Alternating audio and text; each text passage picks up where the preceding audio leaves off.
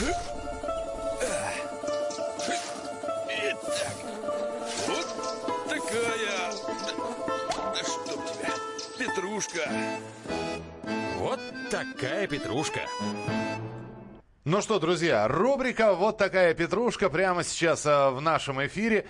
И сегодня традиционно также в прямом эфире из э, студии «Радио Комсомольская правда» Красноярск. Тетя Таня Кудряшова, наш самый главный дачный удачный эксперт. Мать всего зеленого. Тетя Таня, доброе утро. Э, добрый день. Доброе утро, мои хорошие. Как у вас там? Клещи цветут и пахнут, а, открыли столбы, да, снова. Да, столбы открыли, медведи куда-то спрятали. А, Знаете, а, Нет, хочу- только красноярец может ответить. Медведи куда-то спрятали, понимаете? Ну, медведи у нас просто хоть отбавляй, ну правда. Да все, чемпионат закончился, выпускайте медведей, выпускайте. Пусть все знают, что у нас медведи, балалайка, ушанка, все. Вопрос к вам можно про вашу рыбалку? Так, давайте. Вы когда-нибудь а, рыбачили на Копчегае? На Копчегае? А, э, э, э, э, Копчегайское море. Нет, Там конечно. есть ГЭС. Я вам рекомендую. Мы у ГЭС вообще не... э, м, Просто рыбы, э, когда их вылавливаешь, они улетают. Если у ГЭС их ловили. Нет, не, не ловили ни разу, тетя Таня. А что там? А на Енисее, на северах не, никогда А не говорят, что в Енисей нельзя ловить, а с коридозом рыба болеет. Ну, там есть реки, которые в него впадают, там ничем они не болеют. Хариус это просто замечательная рыба. И Ребят, это, ха- ее ловят даже с моста с э, наших э, коммунального, например. да. Хариус, аскаридос э, и что-то еще пару слов. Вы сейчас с кем разговариваете? Хари-? Хариус это рыба, а с коридос это чем болеет Хариус. Ладно уж, я прикинула. А от этого у него Хариус такой Ну становится, понимаешь? Вот. Тетя Тань, ну у нас, да, у нас нет, у нас фестиваль семейной рыбалки, мы так по-тихому, по-мирному. А вы, а вы еще и ловите, оказывается? Ну, э, сейчас нет, а по молодости, да, любила рыбалку Ой. очень даже. Ну, А давайте мы сейчас, э, к чему мы сегодня перейдем? К смородине, да, по-моему? И, Да, у нас продолжение темы, что делать с плодовыми там э, посадками, ягодными кустарниками после того, как ягода собрана. Мы остановились на черной смородине и немножко не договорили. Лечение ее обязательно, собрав ягоду, а сегодня даже я это сделала, значит, и вы должны понимать, что немедленно приступаем к лечению. До наступления низких положительных температур мы должны э, с ней все сделать, пока на ней висят листья. Понимаете, если не будет листа по голой коре опрыскивать, это только железную купоросу умеет работать, а все остальные препараты нет. Значит, вы берете, например, такой препарат, как Хом или Оксихом, или Али- Алирин Б, или Гамаир, и а, это медисодержащие препараты. Бордоская жидкость да, я слышу там подсказки уже, да, бордоская жидкость, она придет самая последняя к лечению. Сначала мы обрабатываем пару раз, ну, хомом, например, самый простой самый доступный, дешевый и очень хорошо работает. А, разводите, как написано на инструкции, там написано для каждой культуры, ягодные кустарники или плодовые деревья, либо это цветочные культуры. Разводите и опрыскивайте. Кратность обработок обязательно. А, период ожидания тоже обязательно, через 7 дней, через 10 дней, да, а кратность, она всегда стоит последняя через дробь четыре там раза, три раза, два раза или один раз, как акарином можно один раз опрыскать от вредителей. Значит, э, и очень хочу сказать вот что. У нас в августе месяце, э, числа 20 там 25 ну, мы в Сибири, у нас холоднее и быстрее процесс э, стокодвижения заканчивается. В ваших регионах, да, где более теплая погода, а, у вас закончится, может быть, в сентябре это стокодвижение, и тогда только начнут как бы падать листья, листопад начнется. Но вы должны понимать, что а, вот мы в августе, к концу августа обязательно делаем так называемую пинцировку. Это а, ослепление верхней почки у любой веточки. Так вот, у смородины каждую верхнюю почку на каждой веточке нужно удалить для того, чтобы прекратился рост и вызрела древесина на основном, вот на основных ветках на всем растении. Тогда рано весной у вас никто не заболеет мучнистой росой. Когда пойдут дожди, будет еще прохладно, эта беда всегда стоит вот прям за дачными воротами. А, если вы этого не делаете, и еще и весной вы их не обрезаете почему-то, но лучше делать это осенью, потому что на месте, где вы уберете почку, появится зарубцовочка такая колечком, и вот да, она отрастет снова. Сантиметров там 7, 8, она обязательно появится новая веточка. Но вот это колечко, там появится большое количество плодовых веток. Если каждый год так делать, то ваша смородина будет выглядеть, она будет состоять из одних только ягод, а не листьев. Так, я Вот. все. Э, Отлично, тетя Таня. Продолжали бы. Я только заслушался и начал конспектировать. Э, 8 9 6 7 200 ровно 9702. Вопросы к тете Тане. 8 9 6 7 200 ровно 9702. И телефон прямого эфира 8 800 200 ровно 9702. Вопрос от Лины. Доброе утро. Комсомольская правда. Волгоград на связи. Вопрос к тете Тане. Очень хочется посадить на даче огурцы, но возможность поливать их есть только приезжая по выходным. Вопрос. Какие существуют хитрости сохранять влагу на 5 дней? Спасибо.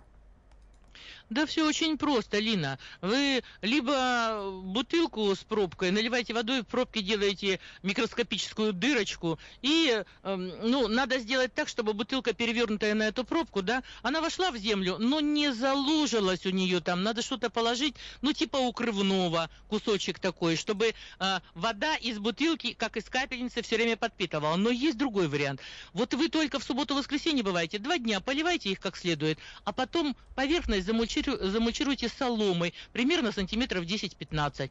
И все, и никакого расхода особой воды. А, Если это на грядке, это вообще не проблема. Если некоторые садят в бочках, ну, рекомендую бочки выкрасить в светлый цвет, для того, чтобы отражались солнечные лучи, потому что огурец терпеть не может, когда перегрев корневой системы. Но вода испаряться не будет, если отмульчировать. Все просто. А сколько таких бутылок нужно, тетя Таня? Вот я сейчас подумала. Ну, Да, э, так одну же на, я дома... одну на растение, ну, А, вполне на достаточно. кустик. Все. Можно, конечно, да, полутора-двухлитровку вполне достаточно. Никто не умрет от э, э, жажды, но хочу сказать, что когда растению плохо, когда оно ущемлено э, во всем, в еде, в углекислом газе, там, да, в воде, тогда что делает растение? Оно начинает продолжать свой род. Оно понимает, что ему кирдык приходит. Надо быстренько э, родить цветочек с огурчиком, и чтоб там семена были. Вот и все, что произойдет. У вас будет огурцов больше, чем у соседки. Принято. Пон- Поняли. 8 800 200 ровно 9702. 8 800 200 ровно 9702. Мария, здравствуйте. Здравствуйте. Здравствуйте. Пожалуйста. Э, Танюша, здравствуйте, Мария. Я в Подмосковье. У меня огурцы начали бледнеть, листья. Спасите, огурчики мои. И растут вообще в этом году плохо почему-то. Все делаю и подкармливаю, поливаю. Каждый день живу здесь рядышком. Землю Ну. не под силам менять в теплице. Понятно. А не Спа- надо, Спасибо. подождите, Мария, не надо менять землю в теплице, надо только в лунку добавлять перегной, и то одну третью часть. Менять не надо. Чтобы потравить землю, ну, сделать ее здоровой, простите, не то сказала, значит, вы просто берите бутылек зеленки 25 миллилитров в ведро воды, вылили и пролейте как следует осенью. Погибнет практически вся э, флора, которая нам не нужна. Ну, фауна не погибнет точно.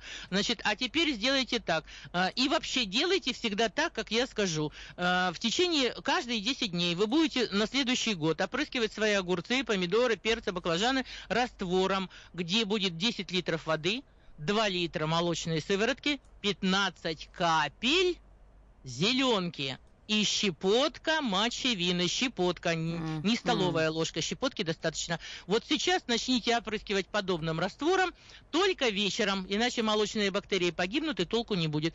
И каждую неделю повторяйте, и листья станут зелеными, и поливайте под корень, потому что опрыскивать надо так, как, чтобы текло все прямо с этих листьев. Чтобы не было всё обидно за бесцельно прожитые годы, да? Да, да, да, да. Мгм. Тоже пройдет сезон, и без огурцов это же ужас. Поняли. А, Присылайте свои сообщения 8967 200 ровно 9702. 8967 200 ровно 9702. Тетя Таня ответит на ваши вопросы. И а, можно звонить по телефону прямого эфира. 8 800 200 ровно 9702. 8 800 200 ровно 9702. Но мы еще про яблоню, про вишню обязательно поговорим.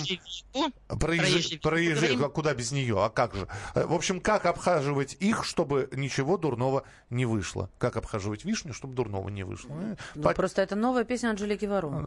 Ну, фактически, да. Тетя Таня Кудряшова вернется буквально через несколько минут. Ждем ваших сообщений и ответы на ваши вопросы вы услышите буквально через пару минут. Сейчас сделаем небольшой перерыв. Это радио «Комсомольская правда». Вот такая петрушка. Мария Баченина. Михаил Антонов. Оставайтесь с нами, продолжение следует. Спокойно, спокойно. Народного адвоката Леонида Альшанского хватит на всех. Юридические консультации в прямом эфире. Слушайте и звоните по субботам с 16 часов по московскому времени. Вот такая петрушка. И продолжается наш прямой эфир. Тетя Таня Кудряшова на прямой связи с нами из студии радио «Комсомольская правда» Красноярска отвечает на ваши вопросы. Тетя Тань, вопрос. Да. Очень да. хочется посадить на даче огурцы, но возможность, опять же, поливать их есть только приезжая по выходным. Вот мы с вами говорили про, а, тоже говорят, там, спасите огурчики и прочее, прочее. Итак, действительно, люди приезжают на дачу только в выходные дни. А хочется, а, а полив нужен регулярно. Соседей просить не вариант. Э, Вы рассказали уже а, про один способ. А если, есть ли что-нибудь другое? Если, может быть, сажать нужно то, что не требует полива ежедневного?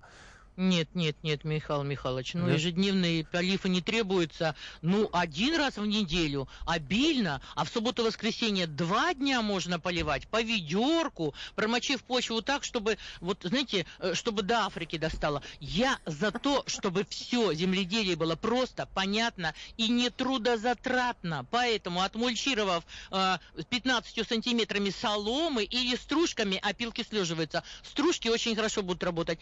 Ну, вообще никаких проблем нету, ну, правда. Зачем нам нужны какие-то методы, даже те бутылки? Это же надо еще их открывать, потом наливать, опять ставить. Ну вот, два дня пополивайте, и все будет хорошо. 8 800 200 ровно 9702. Это студийный номер «Комсомольской правды». Наталья, здравствуйте. Здравствуйте. Здравствуйте. Из Саратова звоню. Вот скажите, пожалуйста, вершинная гниль на помидорах сейчас вот началась. Э, Мне сказали, кальция не хватает. Я купила кальциевую Мгм. селитру. Ею что делать? Опрыскивать или поливать? И Нет, через моя сколько- дорогая. Через сколько можно потом помидоры есть? Вершинная гниль – это беда не помидора и не почвы, а это отсутствие кальция в поливочной воде. Оно у вас слишком мягкое, скорее всего. Поэтому кальциевая селитра, кальцинированная селитра – это все годится. Берете две ложки столовых этой селитры на 10 литров воды и вечерком, пожалуйста, после поливки водой, чтобы промочить, да, почву поглубже до корней, а, потом даете, ну, литра два э, вполне достаточно. Повторите это там м, 2-3 недели, и этот просто исчезнет ваша вершинная гниль, потому что растения не будут страдать от недостатка кальция. Есть можно сразу, ничего такого ни с вами, ни с помидорами не произойдет. Помните, что не растение ест удобрения, а бактерии, они переработают все, что вы даете в том виде, чтобы растение усвоило и вам вреда не нанесло.